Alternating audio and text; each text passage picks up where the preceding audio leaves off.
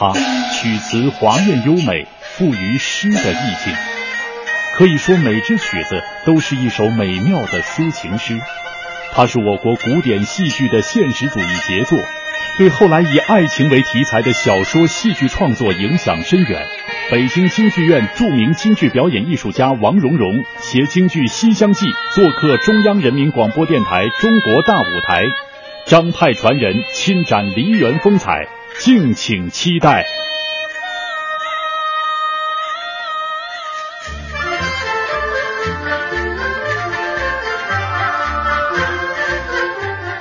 听众朋友，晚上好，这里是中央人民广播电台大型文艺专栏节目《中国大舞台》，我是主持人杨昶。我们要去了解一个国家或者民族，可以有各种各样的方法。但如果是我的话呢，我会去选择听很多在这个国家流传甚广的故事，尤其是爱情故事。而说到我们国家这样的爱情故事呢，数不胜数。可是有一个故事是绕不过去的，那就是《西厢记》。《西厢记》，你可以查到它是中国古典爱情文学作品的巅峰，大家完全不用怀疑它的价值。中国自古评论文学成就都说是啊，唐诗、宋词、元曲、明清小说，而《西厢记》呢，作为元曲的杰出代表，曾经被人评为是天下夺魁的经典之作。所以说，《西厢记》的艺术性和文学性不用再去质疑了。不过，值得我们觉得有些遗憾的是呢，这个《西厢记》在我国的文学史上有这么高的。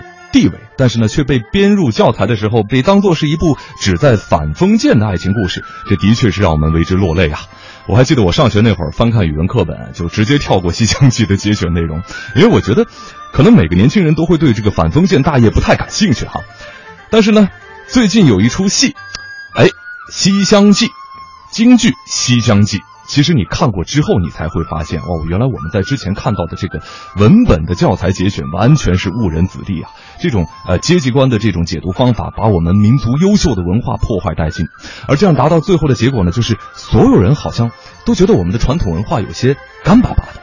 而其实呢，很多的解读方法，比如说阶级关系的解读方法，会随着时间的流逝而消亡。但是只有美，才是永恒的。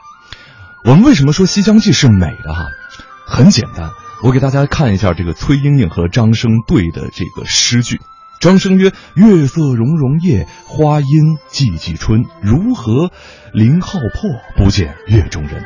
而莺莺对的是：“兰归酒寂寞，无计度芳春。料得行吟者，应怜长叹人。”还有很多我们都已经非常熟悉的说法，比如说甜言蜜语三冬暖，恶语伤人六月寒，这全都是出自《西厢记》的唱词。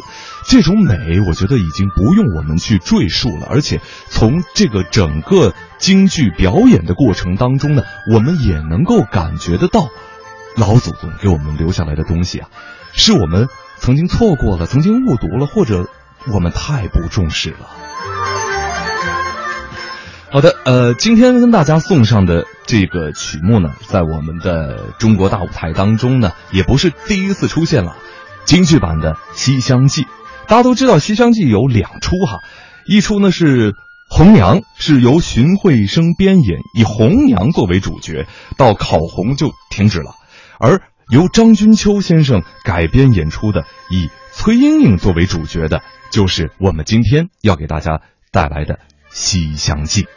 好的，我们今天非常高兴的请到了这部《西厢记》的主演，呃，我该怎么样介绍您呢？您的头衔真的很多哈，呃，王蓉蓉老师，呃，他是张派的名家，他是第十一届中国戏剧梅花奖的获得者，是北京京剧院一团的团长，可以说是演出的作品无数。而同时呢，也有很多传奇的经历。那我们今天呢，就邀请到王蓉蓉老师做客到我们的节目，首先跟我们一块儿来分享一下这部经典的剧目。那同时呢，也跟我们讲述一下这部剧台前幕后许许多多的故事。呃，叫您蓉蓉老师，蓉蓉老师您好。您好，您好，我这话太多了啊，不多不多。对，说了这么多，其实还是希望让大家对于这个故事产生某种属于他们自己的连接，有一种亲切的感觉。那么这部戏对您来说，它意味着什么呢？我这问题可能有些大。啊，我因为演这出戏呢，可以说，因为这是一出我我的老师张金秋老师的一出。代表剧，嗯很有这个代表性的一出代表戏。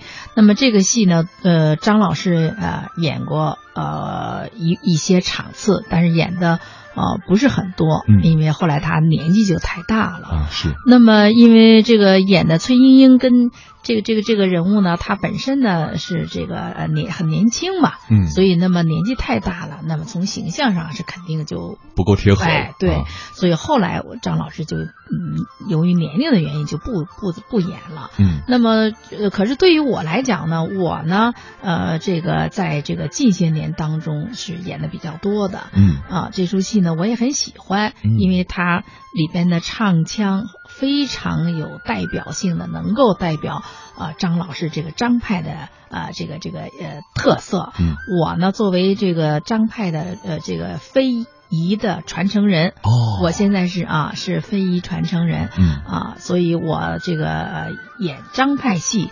呃，很多的张派的剧目我演的比较多，嗯。场次也演的比较多，嗯。像这样一出戏呢，我也演了快近百场了，嗯，所以我这个对这出戏呢又特别的喜欢。嗯。呃，刚才你说的介绍的那么多，我都很赞成，因为这出戏，呃，这个诗情画意演起来，嗯。嗯，在舞台上有很多它是保留原著的一些啊，这个唱词啊啊这些东西，我觉得它都是有有保留的。嗯。那么像刚才你念的那些啊，这个这 这些东西，还有一些、其实还有很多来不及念出来的，哎，啊，对，还有就是现在我经常在清唱演唱会当中演出的《碧云天》《黄花地》，这都是远的非常，哎呀，这是这这些都是非常美的诗情画意的，所以我觉得这个戏来讲，我非常喜欢有，嗯。所以我觉得这出戏啊、那个我还是非常喜欢演的这出戏。是，你看为什么我会说，就是你想去了解一个国家、一个民族的文化，先去听听他们的爱情故事。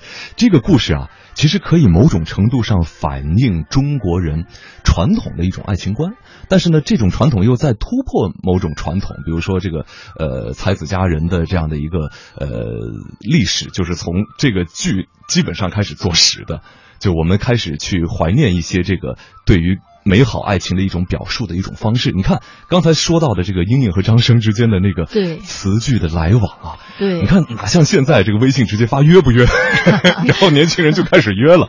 可是过去的那种爱情表达之含蓄之美，哦，这真的是我觉得现代人应该多多从他们身上来学习学习哈。对，我觉得我们国家的这个呃优秀的传统文化，嗯尤其我们的文化底蕴五千年的文化历史，那么这个在。就是说，我们这个优秀的传统剧目几百年传承到现在，它有一些很多的是我们跟我们现在呃这个时代所不一样的，嗯。就是拿表情爱情的表达爱情的这种方式来说，嗯可以说它是完全两回事。那么现代人，你刚才说了，那一微信约会，我们见面直接就见面了，是吧？啊啊，聊的这个呃很投入，那么很短的时间就大家就在一起。嗯那么过去像崔莺莺跟张生那个年代，那费多大的劲呐、你想男女授受不亲，嗯呃，嗯这个男女之间见面的时候，他是隔墙相会。啊，啊，都不能面对面的直接去看嗯两个人，两个人不能直接直接面对面的去见这个这个目光的相遇，嗯这些地方都是在过去咱们这个传统的封建那个时候那个礼教之下的男女的这种爱情的表达方式，嗯所以他这出。传这个呃《西厢记》这出戏，主要就是写张生跟崔莺莺两个人，他们两个之间的爱情是隔着一堵墙在那儿传递，两人互相听着琴音，然后来表达。呃，听他这个张生是用琴音来表达对对张对这个崔莺莺的这种追求，这种这种这个这个这个凤求凰，啊，呃，但是这种琴音得需要呃不能用用语言直接表达出来，是，所以他还得隔着一堵墙，莺莺还得在墙这边，他在墙那边，然后听听到张生用琴音来表达，只有。崔莺莺自己能听得出来这琴音是什么意思，所以我就觉得这种表达的方式就完全跟现在人不一样。这是我们过去就是说几千年来我们的中华民族文化，这是历史。对所以这是我跟现在是完全不一样的。所以欣赏这种戏来讲，我觉得作为我们现在的年轻的观众，尤其是年轻人来讲，欣赏啊、呃这个这出戏的时候，这个角度要。把它弄明白，啊千万不能用现在年轻人的这种爱情的追求方式来欣赏 我们传统系的这种方式。对对对对，嗯但是，呃，我觉得其实尤其现在的年轻人，呃，很多的时候大家都觉得好像现在获得爱情很容易嘛，呃，因为各种各样的社交软件。呃对，照片就在上头了，大家一看就知道啊，各种这个美图秀秀 PS 过的这种非常漂亮的照片，大家一看看对眼了，就可以互相聊聊上两句。对。那过去你看这个琴音也好，嗯。诗文也好，这实际上是有门槛的。对。就说知音啊这种东西，它是非常呃讲求一个意境，讲求一个在精神层面上的一种门当户对的。对。是这种是通过某种气味意蕴在彼此相互吸引，在慢慢慢慢的再把自己的这种呃真实的这种情感在表达出来，这个过程本身就很美。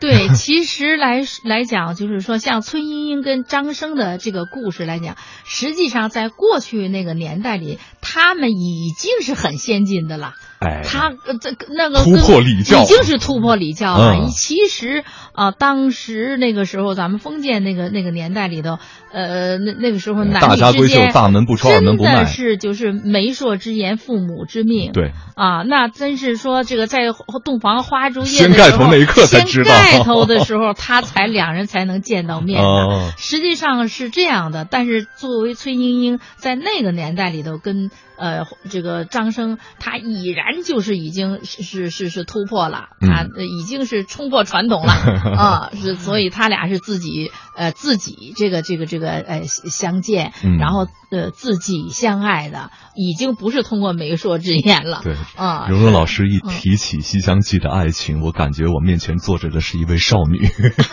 哪里来，所以我我特别想问一下您，就是呃，就是我觉得您在这个最早接触这部剧的时候啊，可能就会像我在节目开始的时候解读的，很多人都会把这个《西厢记》就变成一个好像对抗封建礼教这么一个故事，但实际上它远远不止这些。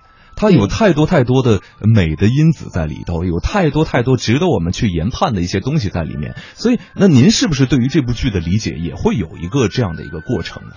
我觉得，因为我演这个戏，从一开始学这个戏到现在演这个戏，已经经历过将近三十年了。那我三十年前就开始呃演这学这个戏，嗯然后学唱段，然后呢，后来包变成了有机会演大戏，完整的大戏。那么这样一步一步从开始啊学唱段就是唱词嗯啊，对全剧并不大关系。嗯那后来通过他的唱词，呃，后来再逐步逐步演大完整的戏以后，那在这个过程当中是逐步逐步对这个戏增加的理解、认识。那么这方面的理解认识，一方面是啊这个呃剧情人物之间的呃这个这个关系的认识，另外还有一方面就是对这出戏本身在艺术上，比如说唱腔方面，它怎么优美啊，怎么这个呃得要学。老师的这个这个啊技术技巧，嗯啊怎么学把通过唱把这个人物的喜怒哀乐怎么把它表现出来，唱出来，让观众能够接受。然后它美的地方在哪？我能够体现的在什么地方？嗯我觉得很多地方就是从这些方面，我们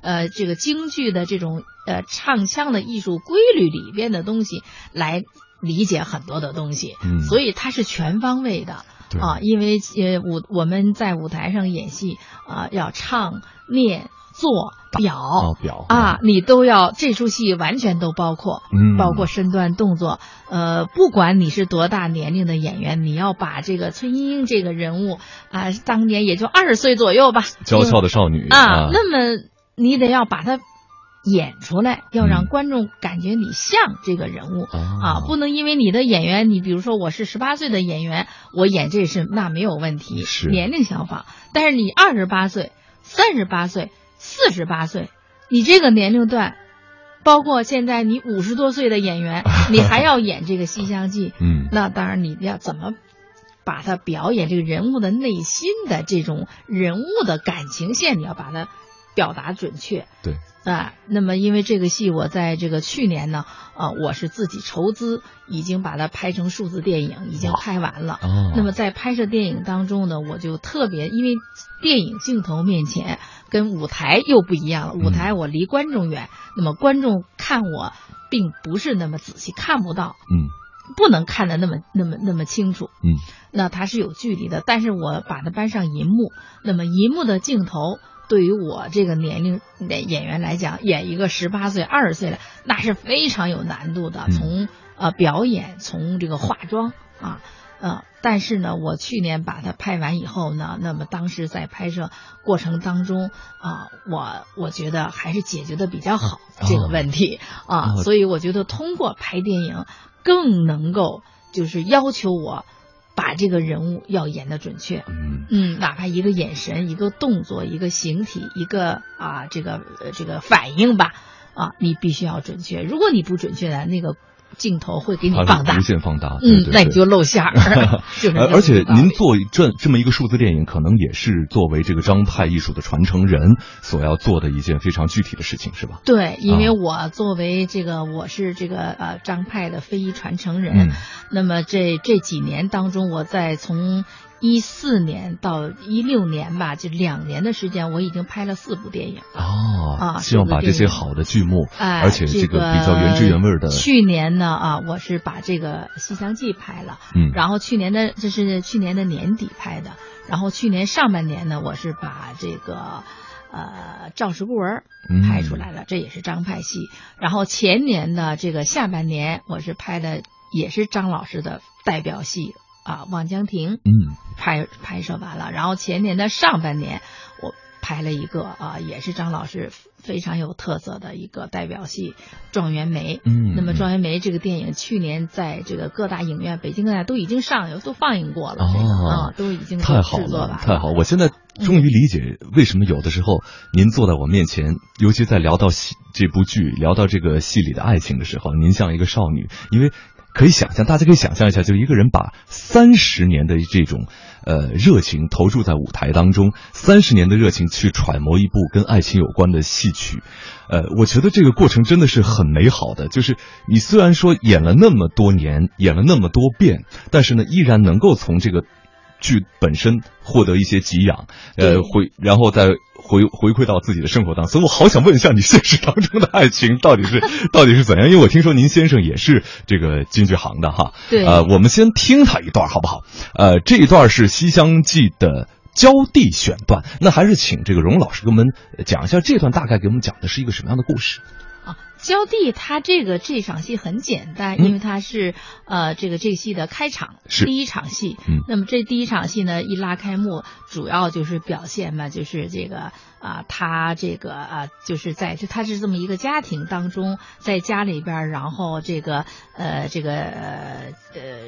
有一个叫欢郎，嗯，这个欢郎呢，然后他等于就是教这个欢郎读书嘛，啊，他就叫娇弟，就是起了这么个名字，其实是这出戏的开头，然后有。因为他在家里边嘛，然后呢，他就觉得，然后从这场就开始，他要出去到大佛宝殿去玩一玩，就老憋在家里边，然后说能不能上到大佛宝殿去玩，别老在家里边。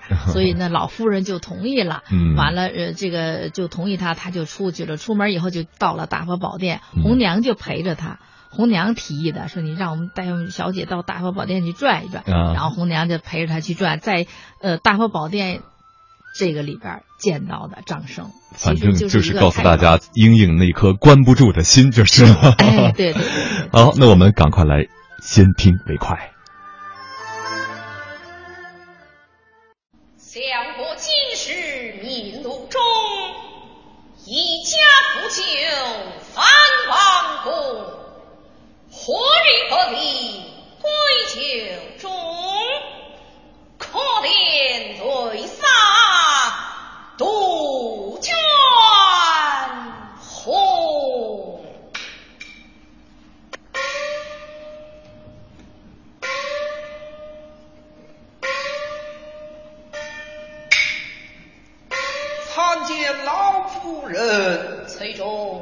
听还乡之事怎么样了？此去柏林风险甚多，还是走不得。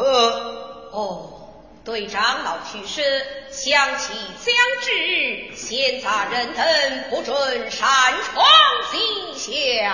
是。红娘哪里？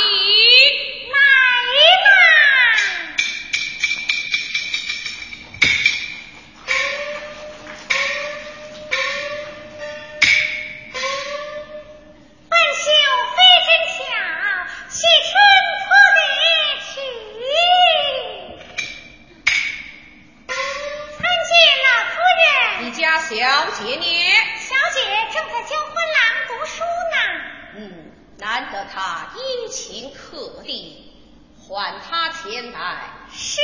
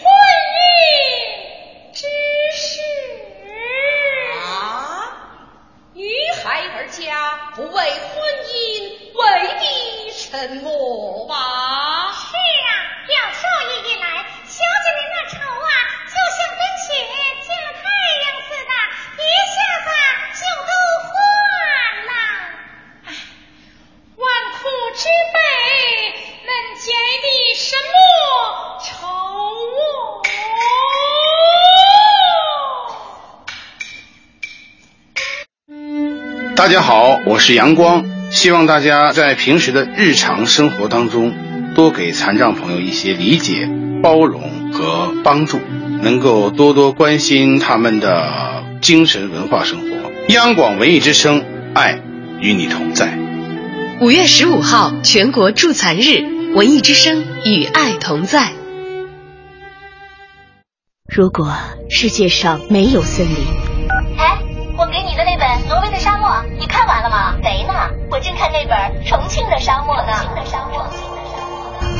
如果世界上没有森林，明天将迎来久违的清凉，最高气温四十三度，最低气温三十九度。如果世界上没有森林，老张，你这是把家搬船上了？哎，反正房子也得让洪水冲走，这船就是我的诺亚方舟呀。方舟呀，方舟。如果世界上没有森林，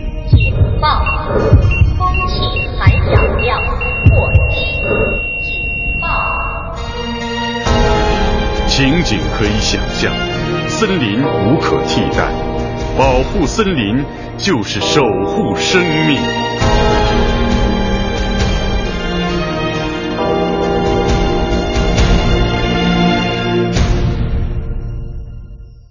Smart 私人乐趣小分队正式成立，全新 Smart for Four 四门四座车新增两门两座，更多亮点请到店体验。市场指导价十三点五万起，详询北京波士瑞达零幺零八五五八幺零零零。Smart 拖着行李排队等车累呀、有易到啊！预约接送期，车多，司机态度好，免费等待。这么好，贵吗？首次充值一百得二百二，老用户充值一百得二百，充一万得两万，还送乐视超级电视。好专车就选易到。文艺之声，FM 一零六点六，交通路况。交通路况这时段来关注明天的出行提示。明天是周一，限行的车牌尾号是二和七。预计明天早高峰路面交通压力较大，尤其是早间七点到八点前后，校园周边容易出现拥堵情况。比如说白云路的南向北、信石口路海淀外国语职业学校门前、北四环中关村桥区等等。文艺之声，FM 一零六点六，天气预报。关注天气，今天傍晚到夜间晴，北风三四级转二级左右，最低气温十摄氏度。明天白天晴，北转南风三四级，最高气温二十九摄氏度。未来三天以晴为主，气温将会明显升高。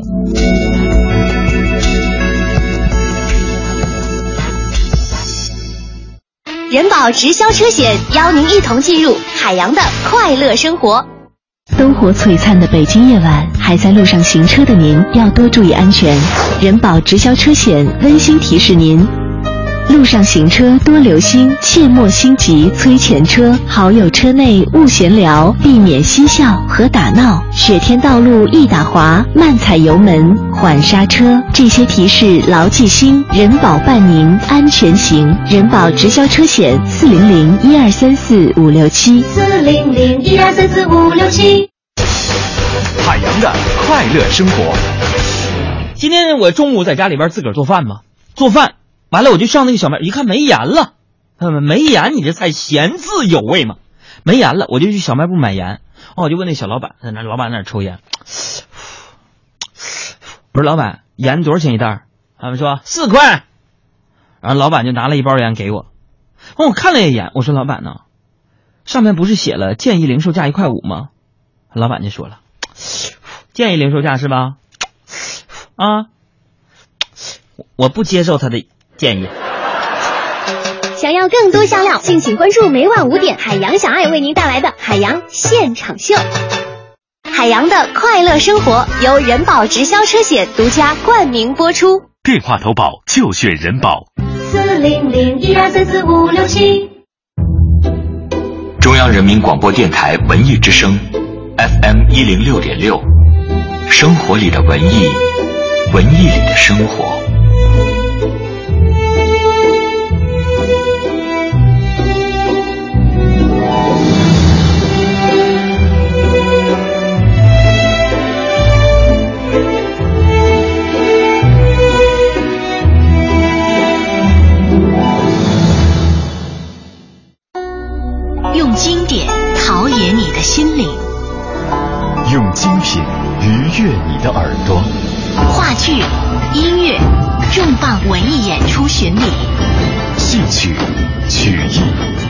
威专家深度解读。文艺之声，中国大舞台。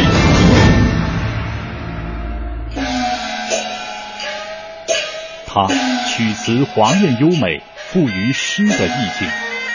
可以说，每支曲子都是一首美妙的抒情诗。它是我国古典戏剧的现实主义杰作，对后来以爱情为题材的小说、戏剧创作影响深远。北京京剧院著名京剧表演艺术家王蓉蓉携京剧《西厢记》做客中央人民广播电台《中国大舞台》，张派传人亲展梨园风采，敬请期待。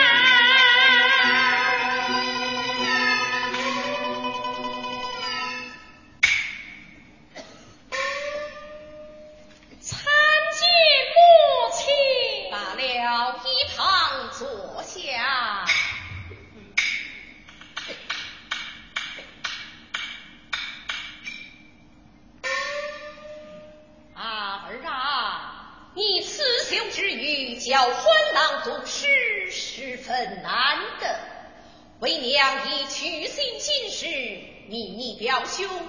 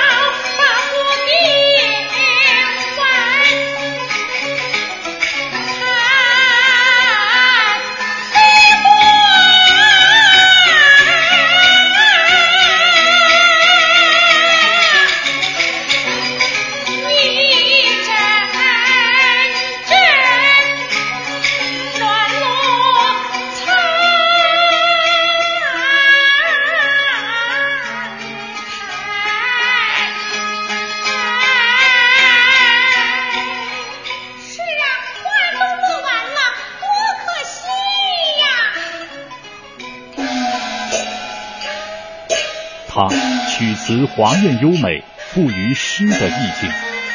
可以说，每支曲子都是一首美妙的抒情诗。它是我国古典戏剧的现实主义杰作，对后来以爱情为题材的小说、戏剧创作影响深远。北京京剧院著名京剧表演艺术家王蓉蓉携京剧《西厢记》做客中央人民广播电台《中国大舞台》，张派传人亲展梨园风采，敬请期待。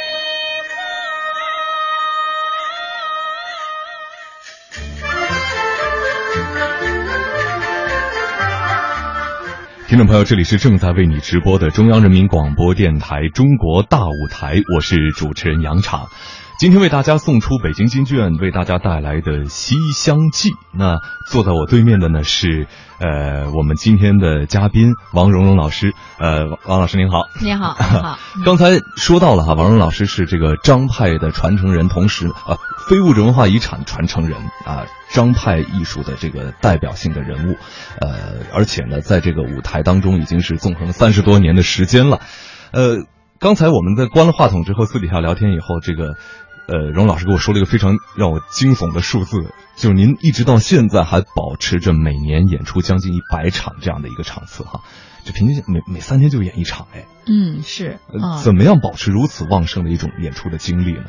嗯，我觉得这个两方面，一方面呢是就是你平时要注意你的这个身体的保护，嗯啊。那当然，我们这一行最演出最怕的就是感冒，嗯啊，身体不要生病，这是一个。另外还有一个很重要的原因就是，呃，我们这个行业要讲究你的基本功，嗯啊，你的训练小时候要训练，呃，这个这个身训呀，这个形体方面的训练练功嘛，对吧？那么呃，这个唱也一样，它也有基本功。嗓音的技术技巧啊，这些你都要掌握。然后在平时的演出过程当中，就是要加强训练。嗯啊，那么在前些年，我可以说三十年前三十年可以说，呃，演出很多很多。嗯，这两年呢，就是稍微。呃，减少了一些，但是实际上也没减少的太多。嗯，就是演的很多。我主要是觉得，呃，这个呃，经常要面对观众，经常要踩台毯，这是我们这个行业呃做这工作是需要的。嗯，就即便到现在，您在这个台上还会是一种很享受的这种状态吗？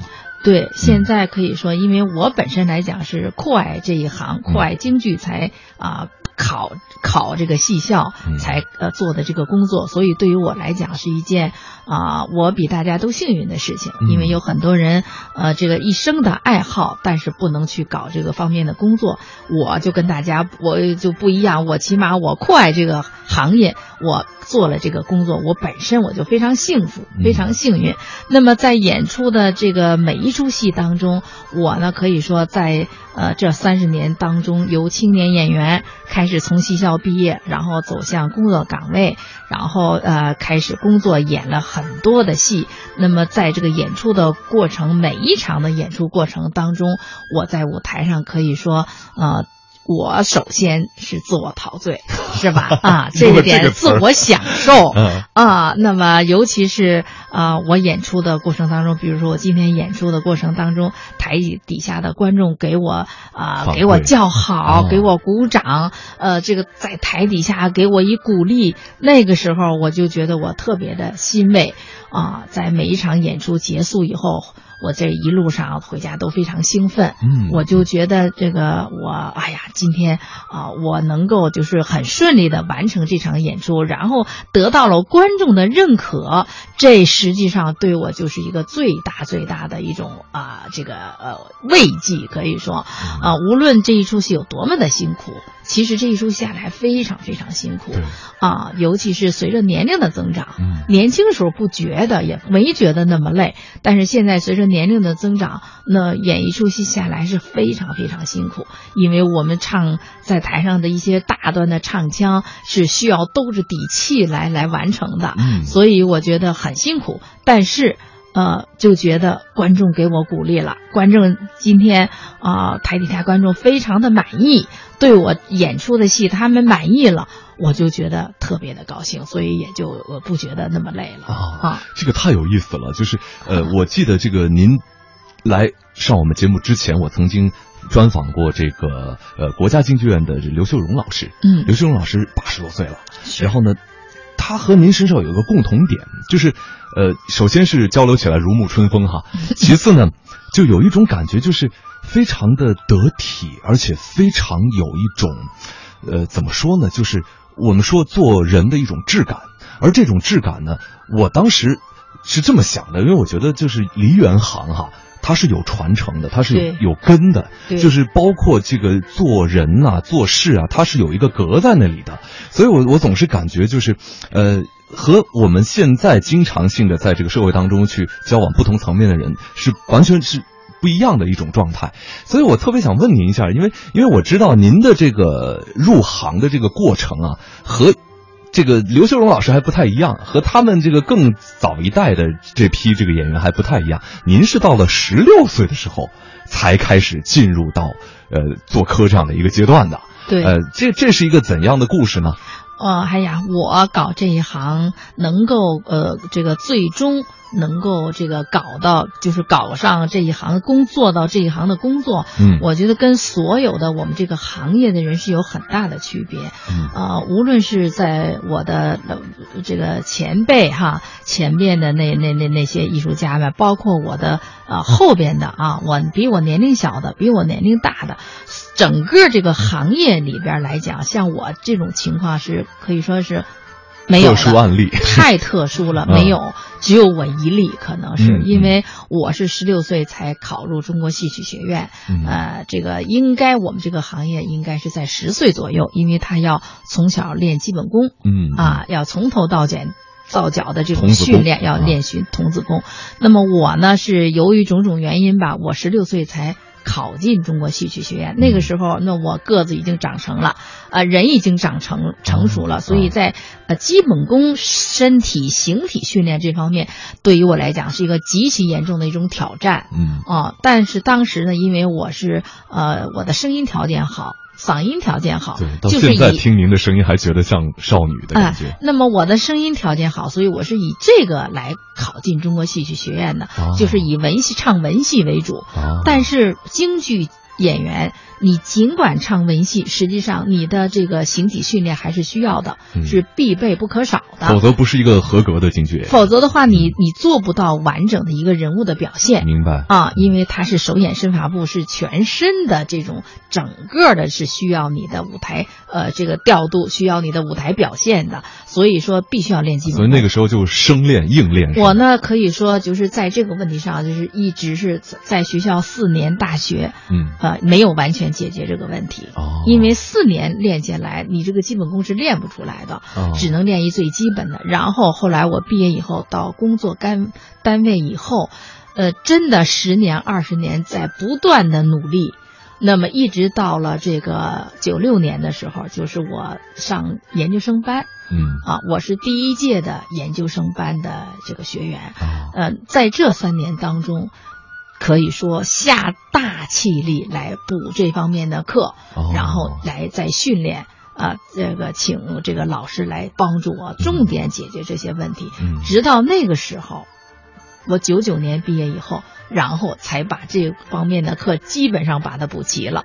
那么，呃，那个时候有没有受过很严重的伤啊？呃，受受伤是很哦严，因为我当然没有骨折了，这是没有了嗯。但是呢，拉伤之类的呃，但是我的现在就是腿哦两个膝盖，因为要走一些呃蹲着的那些技哦巧，要走，但是要练，所以练的过多。因为我年龄大了，所以呃练起来就吃力，所以呢就是呃腿膝盖到现在是腿非常不好。嗯。然后包括我现在演出的时候，在舞台上，我们全团的演员都知道我，呃，跪在那儿以后，我起来的时候，谁在我旁边，谁都能够能救我一把，这样我才能站起帮我一下。啊、就是已腿形成一个默契了。啊，大家都知道我腿不好，然后颈椎也不好，哦。因为就是也都是这个练功这个练的。但是为了这个自己内心的这这份热爱，嗯。这些付出都是值得的。对对对，啊我自己觉得还是因这个没有办法，因为谁让我自己练的晚。对，啊哎，我记得这个当时这个刘秀荣老师跟我们讲哈，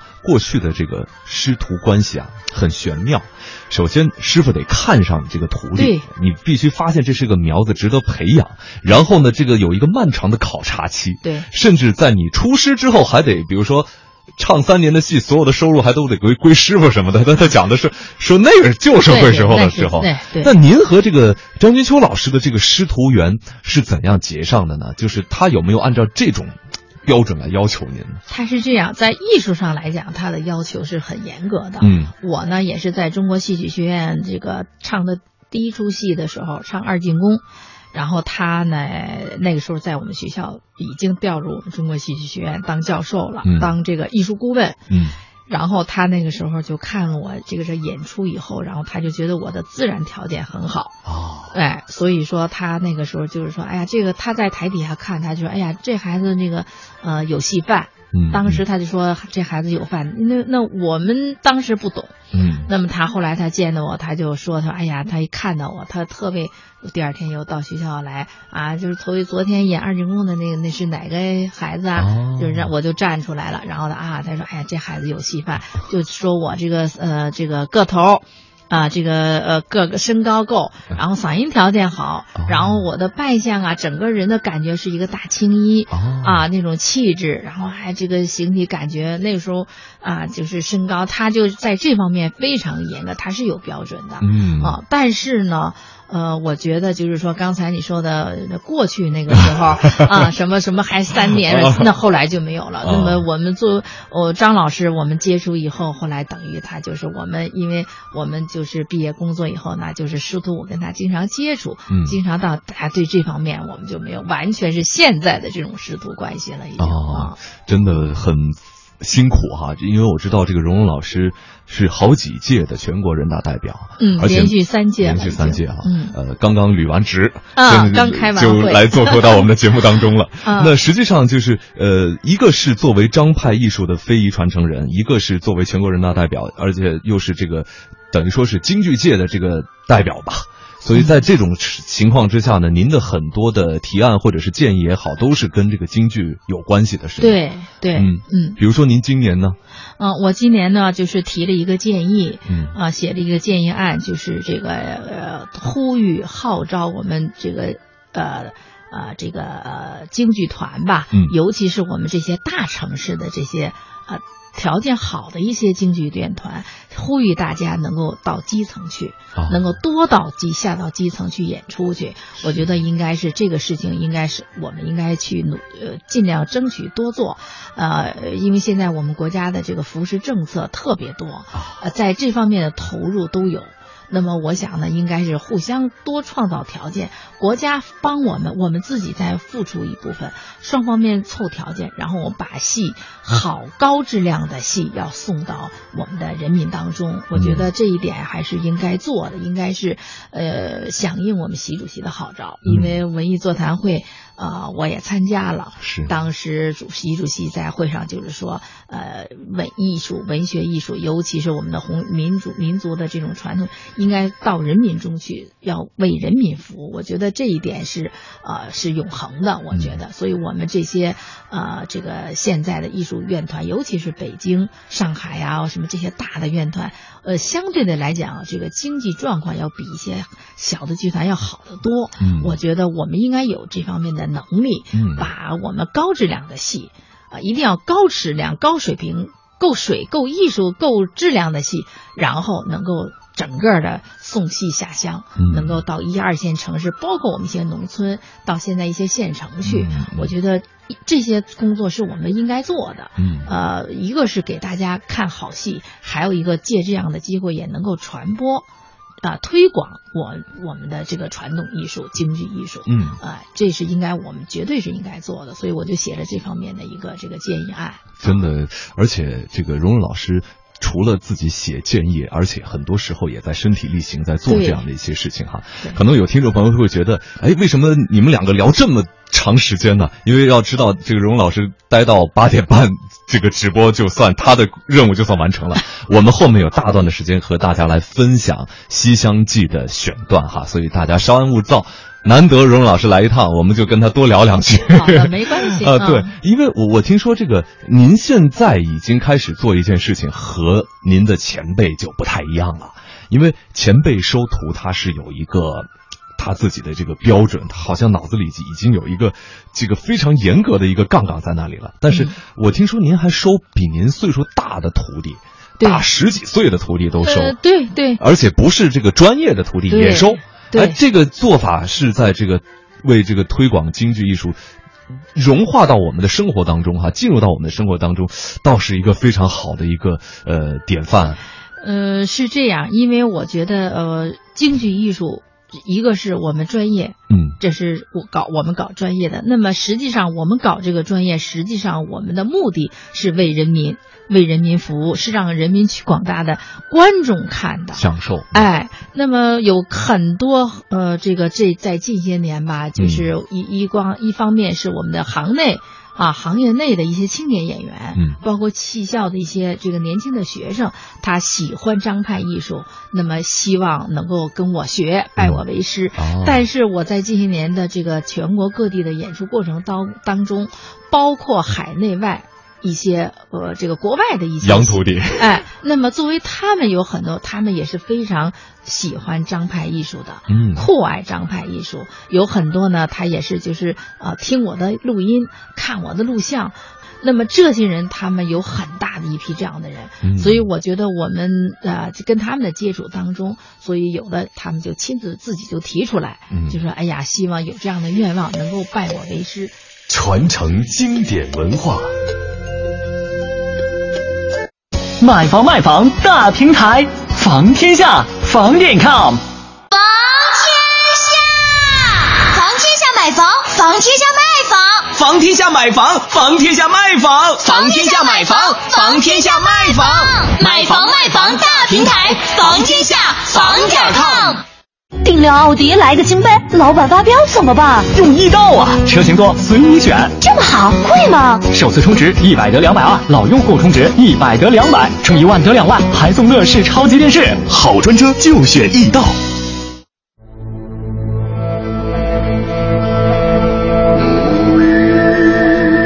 这是蒙古族特有的喉音演唱技法，呼麦。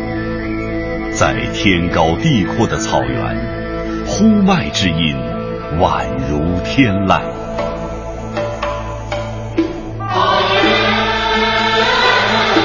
木卡姆被誉为维吾尔民族历史和社会生活的百科全书，曾跟随嫦娥一号遨游太空。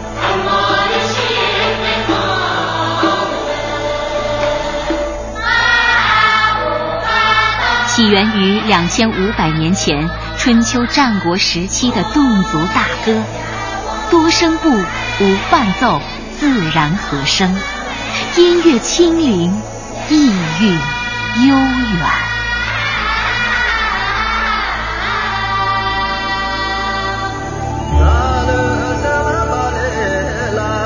藏族人民集体创作的伟大英雄史诗《格萨尔》。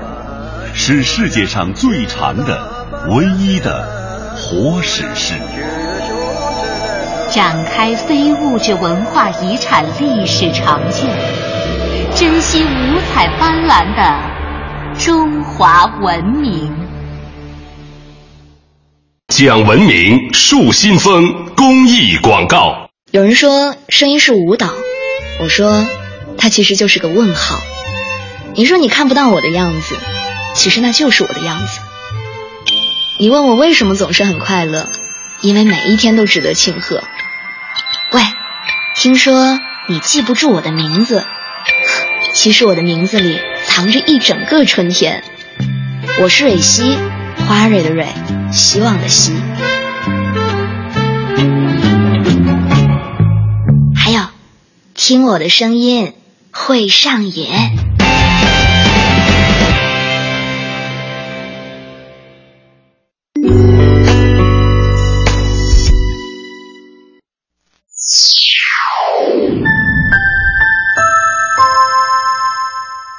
北京时间二十三点整，中央人民广播电台文艺之声，FM 一零六点六，生活里的文艺，文艺里的生活。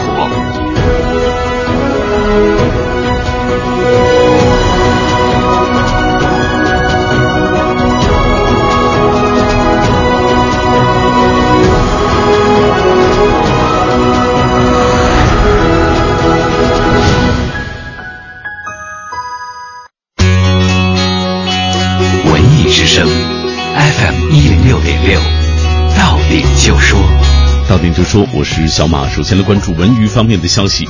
有着电影艺术圣经之称的雕刻时光日前在北京举行了俄语直译新版发布会该书的作者是前苏联著名导演安德烈塔可夫斯基曾被中国影迷奉为现代艺术电影圣三位一体之一。东方卫视《极限挑战二》今晚播出，海南之行之后，极限男人帮孙红雷、黄渤、黄磊、罗志祥、王迅、张艺兴这一次又来到宝岛台湾，女神林志玲的加盟为本期增色不少。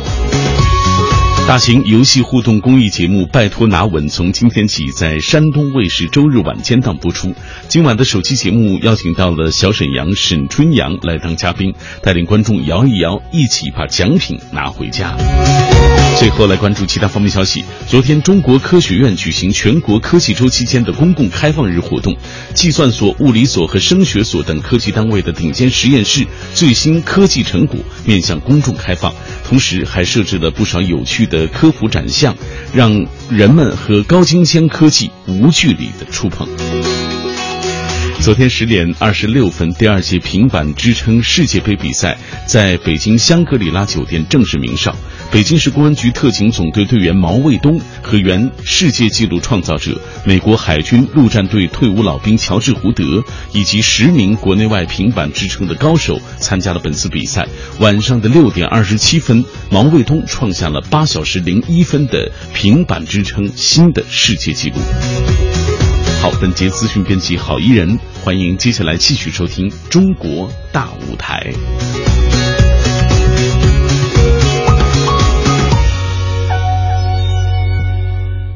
文艺之声听什么？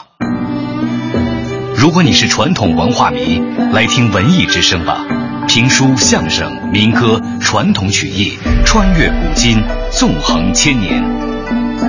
生活里的文艺，文艺里的生活。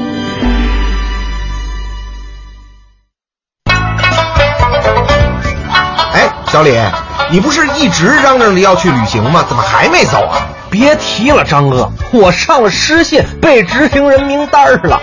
这和旅行有什么关系啊？我之前做生意欠的钱呢，一直没还，我心里还挺得意，觉得能拖就拖吧，用借的钱做别的投资，自己占了大便宜了。结果呀，嗨，这不就是老赖吗？可不是嘛，张哥，现在国家推动诚信建设，对老赖有惩戒措施，买不了机票，办不了信用卡，也不能出去旅行。哎呦，我这个悔呀！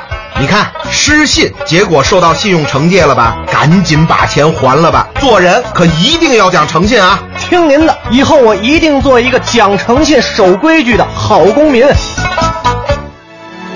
推进诚信建设，加强诚信监督，让失信者寸步难行，让守信者一路畅通。讲文明，树新风，公益广告。用经典陶冶你的心灵，用精品愉悦你的耳朵。话剧、音乐，重磅文艺演出巡礼，戏曲、曲艺，权威专家深度解读。文艺之声，中国大舞台。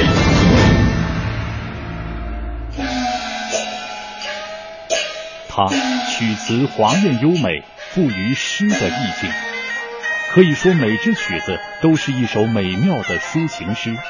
它是我国古典戏剧的现实主义杰作，对后来以爱情为题材的小说、戏剧创作影响深远。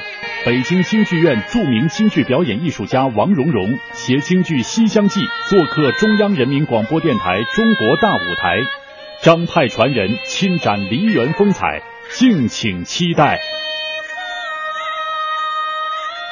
这在近些年吧，就是一一光一方面是我们的行内啊行业内的一些青年演员，嗯，包括戏校的一些这个年轻的学生，他喜欢张派艺术，那么希望能够跟我学，拜我为师。哦但是我在近些年的这个全国各地的演出过程当当中，包括海内外。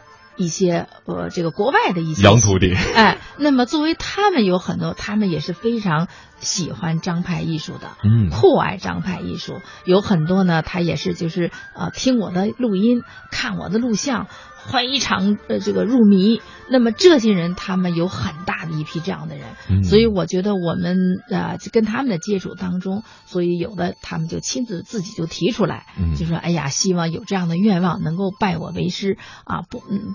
就是不敢说，不敢提出来 啊。后来我呢看到这种情况，我觉得，嗯，你本身演戏就是为了给人看的，就是为广大人民群众服务的。是。那么作为他们直接想学，这是好事儿。嗯。本身他们代表着他们的一群人，对吧？那么他们要是说，呃，跟我学到一些东西，我能够亲自把这些呃京剧这些东西能够传授给他们，那么作为他们再去传播，我觉得对京剧艺术的传播，对张派艺术的传播，这是一件非常好的事情。嗯所以我就是破例吧，可以说很多有一些这个我们国内的有比我年纪大的，纯粹是搞业余的，嗯。啊，都是将近七十岁了，现在，嚯。哦，嗯。然后这样的呀，特别渴望，见着我很激动，嗯。所以呢，我就破例的把把这样的也收了，嗯。然后还有就是我在这个海外美国那儿啊，在美国生活的华人。哎呀，见我就惊得都都都都直抖，然后就说：“哎，王老师，我都听你录音都听了二十年了，就这样的跟我表达，然后希望能够拜我为师。嗯，而且，哎呀，你想在国外也是很不容易，凑条件他也要演，也要唱，啊唱张派戏，演张派戏，所以我就觉得我也被他们这种执着执着的这种精神所打动。啊，哎，所以我也是想呢，呃，不管是业余的也好，还是业内的也好，嗯我觉得呃，传播京剧艺术是我们共同的事情。对啊，所以我不靠我一个人，力量总是小。我觉得呃，靠大家，这个力量就大了啊。我觉得您做了一个跟崔莺莺差不多的事情，崔莺莺也是在打破某种传统的束缚，但是呢，您这属于就是做了一件，也是把过去的这个所谓的授徒的这个传统有一些这个打破了。让更多的人能够去近距离的欣赏到顶尖的艺术家的这种艺术和哎其。实我觉得这个打破也不，其实还真不是从我这儿开始的。其实我的老师也呃张金秋老师，他那个徒弟有二百多个。嚯，他那徒弟也是国内国外的全有，哦岁数大的、岁数小的全有。嗯，他那个年代他就开始这么做了，其实。对，而且我觉得很多朋友可能觉得就不可思议，就是现在大家都知道很多的追星的粉丝会非常非常的疯狂哈。对你迷这个 TFBOYS 或者你迷这个韩国的什么偶像团体，但是你你敢保证你能迷他二十年吗？二十年以后他们是什么样子呢？没错但是京剧这个行当，哎尤其是这些梨园名家们，终身呢。就一迷迷一辈子啊，。迷一辈子，真的是这样我更迷我的那些粉丝，可以说有的真的都超过二十年，那这真的是这样。对就是呃，我比如说吧，我要是呃这个呃过生日，嗯，哎呦，那真的从外地坐飞机来，每年来给我过就生日啊照上一面哈。就是来飞过来飞过去、哦看我一场演出，有坐现在有坐高铁的，坐动车的，真的有坐飞机的，哪儿来都有。这种粘性啊，真的是这样，我每一场在北京的演出都有这种情况。啊。哦，对我非常非常的就是崇拜，由于这个崇拜我的戏，嗯开始，然后到对我的人的崇拜，哦，哎呀，那个感情都是特别的接近。嗯呃，就是这个，比如像《西厢记》这出戏，真的有有有有一个贵州的那个一个一个小学的语文老师。呃，比我也年轻，哦他就是听看了我，就是看了。原来他也不喜欢戏，就是在电视上偶尔看了我一出这个张派，就是这个这个《西厢记》，哦然后呢，就一下子就是就是就爱上了，嗯爱上这个戏，包括现在对我的人的这种这种这个慕名无名的这种崇拜，嗯 而且对我好极了，哦感情上跟我也非常接近。嗯嗯啊，哎呀，就是这个这个看见我高兴啊。呃这个从贵州坐着三那时候还没有动车，三十个多个小时到北京来，带着儿子，然后儿子也发烧了，就为了看了我一场戏，然后第二天再再坐回去，就这样。嗯哦，所以我觉得我有的时候在台上演出，确实想到的是，呃，现在可以说不容我自己再多想，就觉得我在台上一定要尽最大的努力，要对观众负责任，嗯要对他们负责任，否则我就对不起他们，就这种感受啊。但我觉得真的，就刚才您说的那个贵州的这个老师的这个经历哈，他也嗯是给了自己一个机会，在电视上稍微看了一下，看进去了，嗯你就会发现，其实京剧是如此的美，如此的值得去好好研磨。但实际上，呃，现在大家都知道，全国都在。国学热嘛，国学的很多时候大家听到的都是所谓的国学大师的这种信口雌黄哈，但是其实最简单的入门，大家还倒不如把我们的戏剧戏曲文化好好研究一下，一通百通，很多东西都是在这里头，然后你会从呃这个戏曲这个唱词啊的里面的那些文字啊，一些唱腔啊、还有扮相啊，还有就是人和人之间打交道的这种礼节啊，各个方面，它都是一个就是当时那个时代的横断面。你把它吃透了以后，对于国学的了解可能就太明白了。对，嗯所以我觉得还是就是大家多去看戏。是呃，其实每一出戏，呃嗯，当然现在有很多人就是说怕看不懂，是吧？一个是节奏慢，啊嗯还有一个感觉就是怕那个唱词看不懂。其实没有必要这样的有这样的顾虑。嗯现在一个是我们所有的演出都打出字幕，不单是唱词打字幕，然后那念白都打字幕，嗯完全都可以同步看。是我们到出国，在国外演出都打出英文，完全看得懂。啊就是啊我们那个我们出去演出，你在台上哭，他也照样哭；你在台上乐，他也能够乐，因为我们全台能看，完全能看得懂。嗯这是一个。另外还有一个，通过这个呃，就是呃看京剧吧，就像你刚才说的，方方面面的这种知识，它是呃很丰富、很丰富的。嗯通过一出戏，完全都能够看得到。对这个一个要是说年轻的小孩儿来看，对他的影响是影响终生的影响，哦这是啊。另外，我觉得现在就是我还提醒大家一个什么，就是说，呃，初开始初步看京剧，呃，嗯。你不要有这种概念，就是说，哎呀，他怎么那么慢？你越想的慢，你越坐不住。你首先，我要告诉你，应该是先能够坐得住，哦你才能坐这儿看京剧。如果你坐不住，你是看不了京剧的。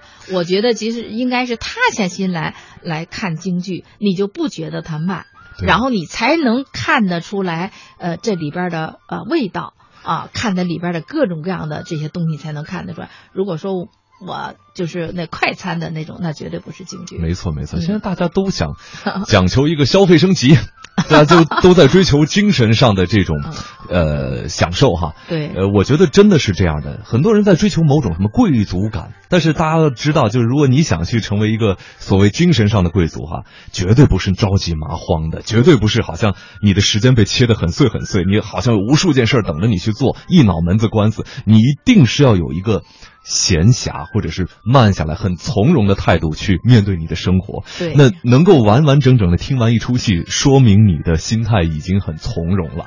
对，从这开始，你在想你有没有可能喜欢上，或者说你有没有可能成为一个精神上的贵族？特别理解那个呃，这个蓉蓉老师给我们讲的这些哈。那呃，作为您来说，呃，您这个我听说几天之后马上又开始这个全国的这个巡演了。对呃。又是一个非常非常密集的一个工作的一种状态，对呃，所以我也想替您的戏迷问您一下，就是呃，作为您个人来讲，您是愿意唱到什么时候呢？嗯，现在是这样，我这两年呢，其实按照我的年龄来看呢，我是正在抓紧时间多做事儿。嗯，只能是这样，因为呃，舞台戏嘛，跟这个我们的这种年龄，这种你每个人的年龄，这是生理自然。呃，情况谁也躲避不了，嗯。谁也左右不了。那按照我现在这个年龄段，其实我已经都不应该能上台了啊、但是因为我就是因为我前些年演的多，嗯。所以呢，那么我还现在状态还是很好，保持还不错，嗯。所以我现在还能够演。至于说能够演到什么时候，这个就是得根据我的身体身体情况来看。所以我这两年呢，就是抓紧时间，可能我会呃，就是嗯尽量的多拍一些电影。那么，比如说我这个这个月四四月的这个下旬，可能我就还要再拍一部。呃，这已经是第五部了。嗯啊，就是我这我是想能够呃嗯尽量的。啊，这个把我原来演的一些这个张派的我张老师的这些戏，我能够把用电影的形式把它表把它保留下来，嗯啊，保留资料，这是一方面。嗯还有一方面呢，就是呃要做的事儿呢，就是我要呃带我那些徒弟，嗯要给他们有的在外地，我要到那儿去帮他们排戏；有的到把外地到我这儿来，我给他们说戏。嗯这也一大块的时间需要去做的啊。嗯另外还有一个，我现在因因为我在北京京剧院一团一直，因为这个团呢原来就是原来的马谭张求照，就是我的老师。一直就是我这个团的前身。那么我在这个团当团长将近已经都近十年了。嗯。那么我还要把这个团的这些人把他行政啊管理上的这个哎，还要从艺术上从行政我要把他带要一步，因为现在团里进了很多年轻人，嗯、已经我带我从我这个年龄段来，当时现在已经有又一波年轻的了。呃，这个这个已经两波年轻的，我下边已经两两波年轻的了。嗯、那我要把他们带一波一波的从艺术上把它带成熟，嗯、逐渐的成，尽快的成熟。嗯、啊，所以我觉得要做的事儿太多了。另外还有一些就是，比如说作为全国人大代表，那么作为我来讲，还有一份社分社会的责任。嗯啊，一些每年要开两会。然后这个啊一些呃其他的这个还有其他的一些什么基金会的这方方面面的事情，嗯啊这个剧协方面的这个文联什么这些事情都要去做，就觉得时间不够用，啊、非常的这个紧张。所以今年呢，那么我呃四月份拍电影，然后呃这个还有就是我今年。啊，这个有一个文化部的基金的一个项目，就是二十二十场全国巡演。哦、这是我我这个跟我的先生杜鹏一块儿，我们两个人一块儿这个申请下来，嗯、北京京剧院帮助我们申请，然后我们把这个项目已经申请下来了。从这个二十三号，这个月二十三号的首场，那么就在郑州。二十二号我们就开新闻发布会，嗯、然后二十三号就开始演了。二十场，把今年把它全部演完。哇，真棒！嗯、刚才您不经意间又提到了您的先生杜老师哈。啊、呃，我们我们今天既然说到了这是一个跟爱情有关的《西厢记》，所以说我最后问您一个八卦的问题吧。呃，您先生是因为看了您在舞台上的演出才喜欢上您的吗？呃，也不是，我们两个因为是同学，也都是、哦、他本身他在中国戏曲学院他当教授，他是一个老生、嗯、唱老生的演员嘛。嗯、那么他一直在学校当老师。他教课，然后这个、呃、后来我们两个是第一届的研究生班的同班同学啊、哦，在这个圈里大家彼此都熟悉，嗯，然后这个在一块儿这么多年嘛，后来的最后我们就是很自然的就走到一起。对，我在想您二位在这个生活当中的互动得多浪漫啊，互相唱两句这个呃，词就可以说我们俩同台演演了很多的。很多戏是。啊、呃，因为他是唱老生的，嗯，呃，那个他的师傅呢是我老师的儿子，哦，等于我们两个之间，我跟我呃我这个张君秋老师的这个儿子呃张学晶，嗯，张学晶原来就是我们北京京院的老生演员，哦、我那个时候跟张学晶同台演了很多戏，然后我的先生呢杜鹏呢又拜张学晶老师为师，哦、他们又是师徒关系，哦、我跟张学晶呢是这个大哥的关系，时间的关系、啊、我们只能到。到此为止了，还是希望二位啊，艺术之路长青，爱情生活继续甜甜美美，穿越世世间的时间的变迁。呃，也希望蓉蓉老师将来啊还早着呢，至少唱到八十岁，好不好？那哎呀，那还是这个希望呃观众呢能够呃这个多支持吧。谢谢您。他曲词华艳优美，赋予诗的意境。可以说，每支曲子都是一首美妙的抒情诗。它是我国古典戏剧的现实主义杰作，对后来以爱情为题材的小说、戏剧创作影响深远。北京京剧院著名京剧表演艺术家王蓉蓉携京剧《西厢记》做客中央人民广播电台《中国大舞台》，张派传人亲展梨园风采，敬请期待。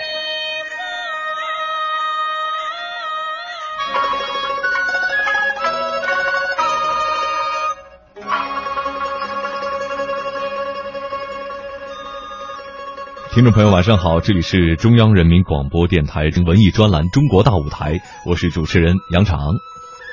今天为大家送上的是北京京剧院带来的《西厢记》。在前一个小时呢，我们也是请到了北京京剧院一团团长、著名的京剧表演艺术家王蓉蓉老师做客到我们的节目当中，聊了很多跟《西厢记》和呃京剧艺术推广有关的点点滴滴。那么在接下来的时间当中呢，就邀请大家和我一起来好好的把这个还未为大家播出的《西厢记》的一些选段来好好的分享一下。这个《西厢记》啊。这个故事对于很多的朋友来说呢，已经是烂熟于心了。当然，可能也有一些相对来说比较年轻的朋友并没有听说过这个故事啊，或者是还没有接触到，给大家先讲一下这个故事的梗概。这故事讲的是，呃，前朝的这个崔相国死了，然后呢，夫人正式呢携小女崔莺莺送她丈夫的灵柩回河北安平去安葬。这途中呢，因故受阻，暂住河中府的普救寺。这个时候呢，崔莺莺年方十九岁，呃，这个针织女工、诗词书算无所不能啊，是个才女。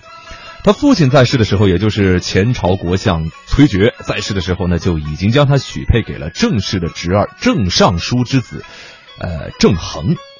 这个小姐和红娘啊，她到殿外玩耍，碰巧就遇到了书生张生，而张生呢本是西洛人，是礼部尚书之子，嗨，搞了半天都是官二代哈。父母双亡，家境贫寒，他只身一人呢，赴京赶考，路过这个地方。突然想起他的八拜之交杜鹊就在普关，于是就住了下来。听这个状元店里的小二哥说啊，这里有一座普救寺，是则天皇后香火院，景致很美，三教九流过者无不瞻仰。哎，张生呢就在这里见到了莺莺的容貌俊俏，于是赞叹道：“十年不识君王面，始信貂蝉解误人。”为了能多见上几面呢，就跑去跟这个寺中的方丈商量，他要借宿，就住到了西厢房啊，这就《西厢记》的由来。一日呢，崔老夫人为亡夫做道场，来到了这个普救寺。这个崔老夫人治家很严啊，道场内外没有一个男子出入，而张生呢就硬着头皮溜进去。这个时候呢，斋供道场已经是完备了，但是这个夫人小姐该进香了，来报答父亲的养育之恩呐。张生一想，小姐是一个女子，尚有报父母之心。小生湖海飘零数年，自父母下世之后呢，并不曾有一墨纸钱相报。哎，这对这个，呃，崔莺莺啊，各种好感就产生了。除了对于她的容貌很满意，对于她的品性也是很满意的。然后呢，这个张生啊，就从和尚那里知道了，莺莺小姐每天晚上都要到花园内烧香。夜深人静，月朗风清，僧众都睡着了。张生来到了后花园内，偷看小姐烧香，随即吟诗一首：“月色融融夜，花阴寂寂春。如何零号破，不见月中人。”这时候呢，莺莺也随即和了一首：“香归酒寂寞，无事度芳春。料得行吟者，应怜长叹人。”张生夜夜苦读，感动了小姐崔莺莺，她对张生也产生了爱慕之情。那接下来呢，就想让大家来分享一下，表达这个选段“隔墙诉衷肠”的愁韵。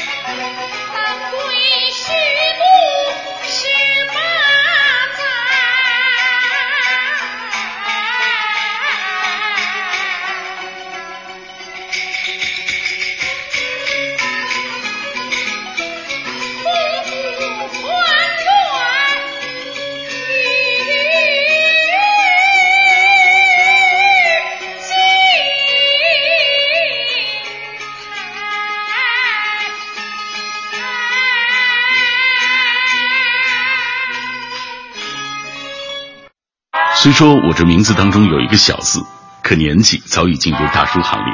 越来越多的朋友开始叫我小马叔。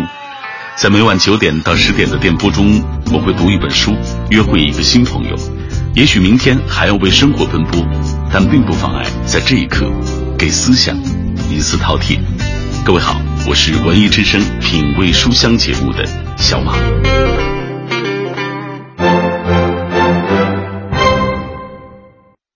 球赛快开始了，叫不到车，用易到啊，车多车好，随你选。中超专线直达球场，这么好，贵吗？首次充值一百得两百二，老用户充值一百得两百，充一万得两万，还送乐视超级电视。好专车就选易到。举案齐眉的案是什么？买椟还珠的椟是什么？流觞曲水的觞又是什么？他们。有不同的用途，但它们有一个共同的名字——漆器。漆，产自树木。漆农日出前爬上漆树，用刀割开口子，用一个个蚌壳采集。漆器成于手艺，在胎骨上层层修漆，在精工雕刻。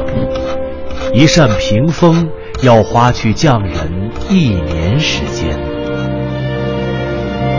漆是东方的皮肤，朱红和漆黑的颜色，不仅覆盖在器具和大门上，也沉淀在中华民族的记忆中。珍藏一件精美的漆器，珍藏着传承千年的智慧。与精神。小王，怎么闷闷不乐的呀？张哥，周末看球，我和对方球迷吵起来了，一冲动我就把人家的姓名啊、电话呀、住址啊，还有车牌号都给发网上去了。结果呢？结果人家报了警，警察同志说要依法对我进行处罚。该罚。嗯，个人隐私如果不受法律保护，别人冒用你的信息办个信用卡、套个假号牌什么的，你得受多大损失啊？嗨。我想这互联网上都是虚拟的，没那么多讲究。这现实生活中的法律法规啊，在虚拟空间里一样适用。你看啊，合肥网民柴某发微博说，记者在庆安事件中收取好处费，后来发现他是造谣诽谤，结果呢，柴某因涉嫌寻衅滋事罪被依法刑事拘留了。所以说，上网也得遵法守法呀。懂法守法。有时在管束，时时在守护，学法用法，平安幸福。我不是伟人，就是你的邻居，在加拿大完成了研究生学业，回国开设了幼儿早教机构。我希望孩子们在快乐的环境中学习成长，无论走了多远，我都会回来。攻克中国高铁技术难关是我的梦想。我不是英雄，只是一名富集海外的学子。归国后加入中国动车机组的研发。无论前面的路有多么艰难，我都会坚持走下去。回来不仅仅是思乡，还为了一份责任。人人都有梦想，但能够实现梦想就很伟大。从一九七八年到二零一三年底，中国留学归国人员总数达到一百四十四点四八万人。他们用所学知识报效祖国，很多人成了业界精英，推动了国家的建设和发展。血浓中国情，共圆中国梦。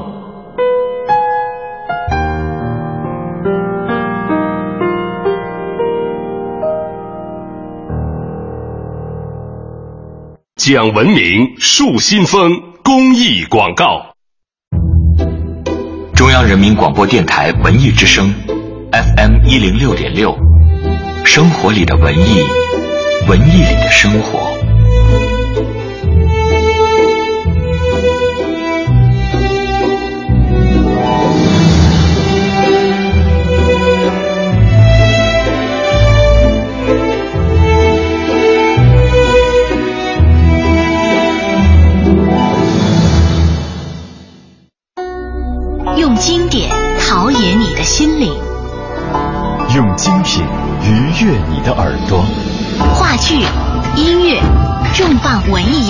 演出巡礼，戏曲、曲艺，权威专家深度解读。文艺之声，中国大舞台。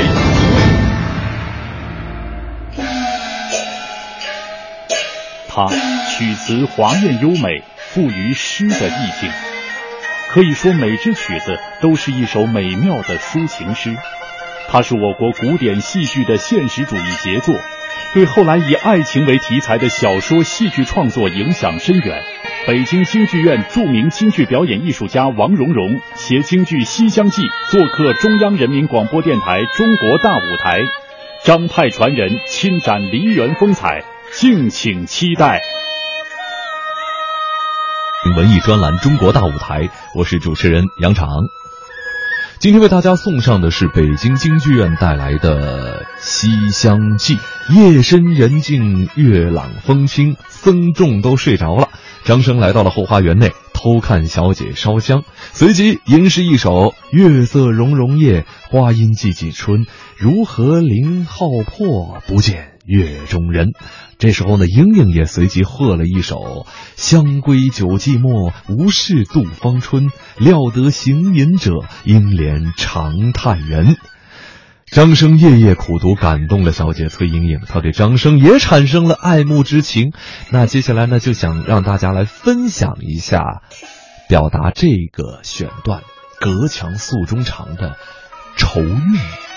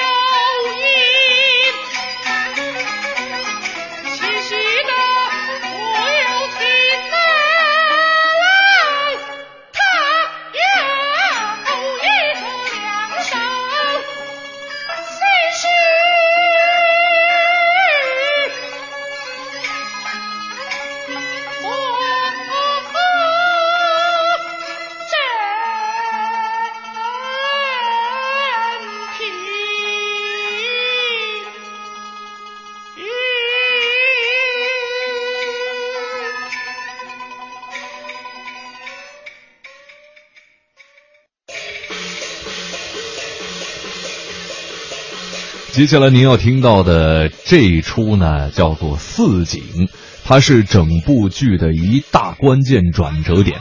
说的是叛将孙飞虎啊，他为四逼亲，要娶崔莺莺做压寨夫人，这使得戏剧的情节冲突波澜四起，成为了崔莺莺和张生美满姻缘的一个催化剂，可谓是杀气逼人，生机抖现。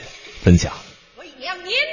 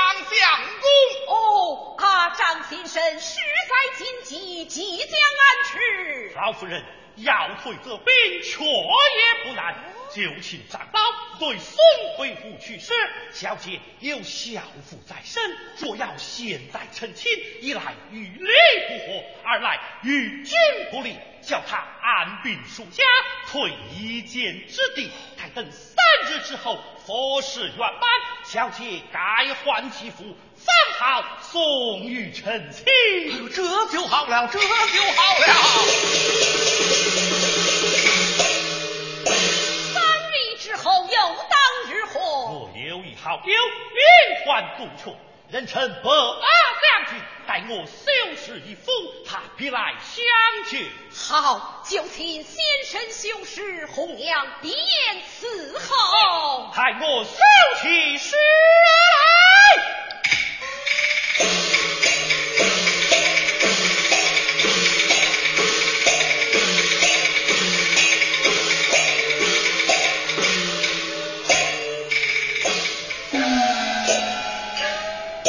他曲词华艳优美，富于诗的意境。